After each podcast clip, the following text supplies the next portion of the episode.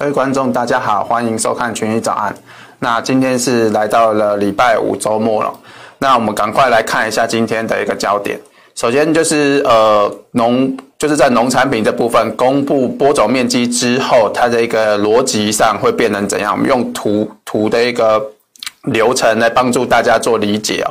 再来就是我们用玉米的一个模型哦，来推估未来单产的一个重要性，以及价格有没有可能创新高的一个可能。再来就是呃，现在巴西霜冻来袭，那它会影响到咖啡，也会影响到十一号糖，因为十一号糖最大的一个呃甘蔗的种植国家是在巴西哦，那最大的一个出口国也是在巴西。那再来就是说中国，因为北京现在是。空气污染的很严重。那昨天习近平也是在天安门有做演讲。那因为空气污染的关系，北京周围的一些铜小型的一个铜器哦，都已经停工，降低污染。那可能这个效益有机会做一个延续哦，所以短期的一个铜需求还是相对比较偏多一点。那价格还是继续有一些压力哦。再来就是美国 S M P 五百发布一些获利跟营收的一个指引加速哦。在这一季的话，是创下历年同期的一个新高。我们等下会提到。那因为本月的第三周开始是财报走，所以后续的财报对美股来讲就是非常的重要。而再来就是昨天的台股部分，呃，外资在高档是又就是忽买忽卖，昨天又转为卖超。那 OTC 是率先转弱，因为我们看最近的一个指数 OTC，它跟大盘指数其实算是有一点。呃，领先的一个作用，像先前整理之后，OTC 都是先创高，大盘不久就跟着创高。但是现在，呃，大盘还在维持高档的一个整理哦，那 OTC 它已经率先破线，这边可能要稍微做一下留意。那我们认为说，短期台股可能高档进入一个震荡，那个股题材表现为主。那首先，我们先看到昨天农业部公布的一个销售数据。首先，在黄豆的一个就作来讲，出口是九点三万，是比前值还低，但是符合预期。那在新作部分，因为先前黄豆有重挫嘛，所以中国在这边是有低档买了蛮蛮多批的一个黄豆，所以在新年度的呃销售数字还不错，也是符合预期，但是并没有把昨天的价格呃推升的很多。那在玉米的部分，不管是新作还是旧作，表现都还算蛮弱的。那最主要，昨天价格拉回的主要因素，我们认为是，呃，因为下个礼拜美国那边要放假，所以通常在农产品这部分，在放假前都会有出现一些获利的一个卖压哦。那我们看到这个是流程图哦，就是帮助大家理解。首先，在五月 WSD 报告的时候，它会公布新年度的一个。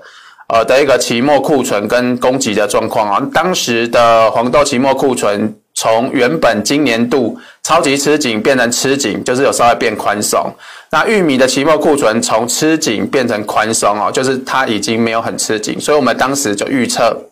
中期的趋势已经开始在做改变。在六月的 WSD 报告，呃，黄豆期末库存就是往上调，就是。从吃紧又变成稍微宽松一点点，玉米期末库存从呃三千八百二十八万吨哦，是有稍微做一些下调，但是它还是很宽松。那接下来我们从六月份报告结束之后，我们告诉大家公呃未来要关注的就是七月一号报告播种面积报告跟季度库存报告，再就是八月的 WSD 报告会有单产数量的一个报告。那首先看到播种面积报告，黄豆面积没变，玉米增加一百六十万英亩，所以它供给还是持续的增加。那八月份的单产报告部分就是影响到后续的一个呃产量是蛮重要，等下我们会用模型告诉大家。再就是右下角这个作物评级，它每周二凌晨会公布。那最近的话，因为美国这边是有热浪的影响，所以我们认为短线上还是有一些天后炒作题材题材可以做一些期待。另外，南美这一边，呃，因为霜寒的一个关系，有影响到巴西那边的，呃，就是供给量，所以。巴西未来可能自己的玉米都供不应求，那可能出口就会比较少，所以这个需求会导向美国这一方面。那我们认为可能后期美国的需求有机会往上一点点。那接下来最下面这一个呃长霸就是说呃，热浪我们预期可能会延续一到两周的时间，所以呃这两周的一个单产报告就会变得很重要。假如说单位产量影响很大。价格就有机会一路的往上，甚至有机会创新高。那假如说单产、影响有限的话，那可能来到前高附近又会做一个拉回，这个是短期的一个价格的一个考量。那我们先看到这个是呃，就是农业部那边的相关的一个数据，我们把它做成一个 model。那首先这个原估就是说播种面积还没有增加，就是九千一百一十万英亩的一个情况之下，期末库存大约是一千。百万千万十三亿十三亿左右的一个英斗，当然后库存的一个使用比大概是九点二 percent。那新估的这个数字就是说，昨天公布面积之后，加了一百六十万英亩之后，它的一个期末库存是大约增加了八千八百万英斗，大约折合吨万吨的话，大概是两百二十三两百二十三万吨了。那这个呃库存使用比也稍微从。九点二 percent 提高到九点八 percent 哦，那我们假如说用计算说这个呃增加一百六十万英亩哦，相当于多少的单位产量哦？就是大约是增加 EPPA，就是一就是 EBPA，就是只要单位的一个面积就是减少一的话，那这个期末库存就会跟在还没有。面积增加之前的是一模一样哦。那假如说，呃，现在未来的单位产量是一七二，就是跟今年估的一样是一七二情况之下，那这个呃最后的库存使用比哦会降到五点五 percent 哦。这个是呃就代表说未来的股价会有明显的创新高。那最后这个数字是库存来到七点五 percent，就是说，呃，假设我们现在的期末库存要跟今年度一样吃紧的情况之下。这个单位产量要降到多少呢？是要降到一百七十五点五哦，也就是说，现在农业部它预估的单位产量是一百七十九点五，那未来只要降四 ppA 就可以来到跟之前一样供给吃紧的一个状况。所以有两个情况，就是说，只要未来的单位产量稍微降个大约四 percent 左右，价格就有机会创高，甚至假如说跟今年度一百七十二一样的话，那价格就会。持续的一个大涨啊，就创新高之后还会继续创高。那这个是文字上，就是把我刚刚讲的，就是把它列出啊，让大家比较了解一点。再来就是说，呃，这个红色框框的部分，就是说，当年二零一一年到二零一三年价格持续大涨，它期末库存的一个使用比啊，是从。呃，七点八九 percent 是一路降低到七点四一 percent，价格是持续的冲高，但是隔一个年度就是新年度的预估是来到九点一六 percent，就其实跟现在的状况是有一点类似哦，就是原本的呃期末库存可能是预估七点三七 percent 嘛，但是。呃，公布五月份 WSD 报告之后，库存使用比又调高到九点多 percent 啊，所以价格在当时是有出现一些拉回，所以未来的一个关注焦点就是在单产的这个部分哦。那再来就是说，未来十五天雨量的一个预测，从昨天我们给大家看的图到今天的状况又有点改变，就它降雨的部分又变得更少。那短线上就是因为节前的一个卖压，但是我们认为。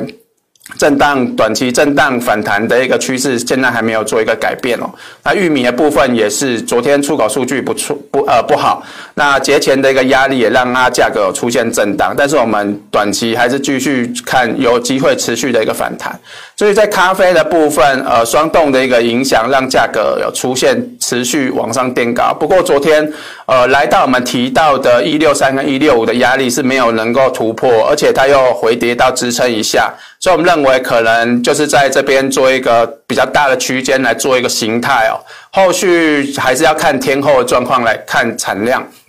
那假如呃干旱以及霜寒持续影响的话，我们认为呃咖啡的价格是有机会继续往上冲高的哦。在在呃昨天投资有提到十一号糖的一个部分，我们稍微提一下糖。呃最主要的一个生产国在巴西，大概占十七 percent 左右，印度也是差不多的一个生产。那当然，我们是主要是看出口，出口，出口的话，巴西大概占三十三点八 percent，泰国是十九 percent，印度是九点一 percent。那巴西还是主要的一个最大宗哦。那主要观察的一个农产品就是在甘蔗这部分。那就是在印度这一方面，因为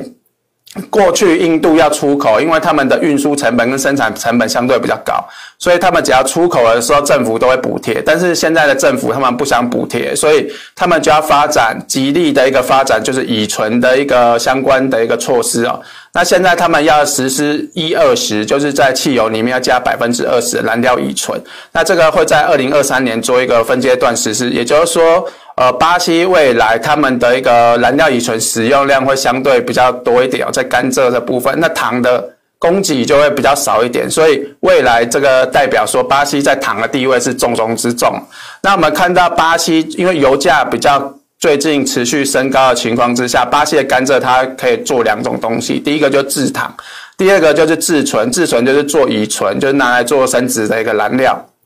那我们看到最近几年啊，就是。呃，现在的一个呃制醇比相对是比较高，制糖比就是比较少，所以大家都认为说，只要做乙醇的利润比较高，我当然就不会去做糖。所以呃，巴西这边糖的供给是持续的一个往下，所以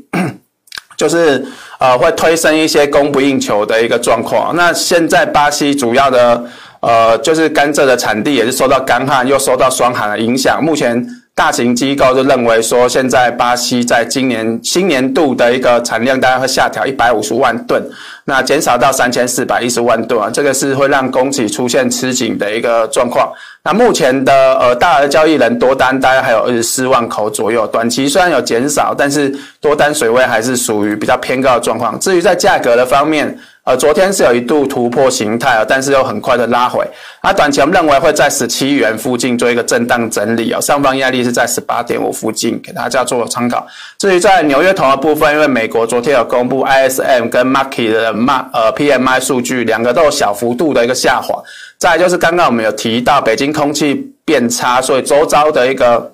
呃金属加工产业都有出现停工，但是。呃，目前来看是有到七月一号而已，那后续是否会继续做延长，就必须要做关注。那我们先前也提到说，中国现在就是在保供稳价的一个政策之下，短期需求都没有看到明显回温之前，呃，铜价可能还是会维持一个比较盘跌的一个走势。在黄金的部分，最近呃，像昨天的一个呃初呃初领失业金的一个。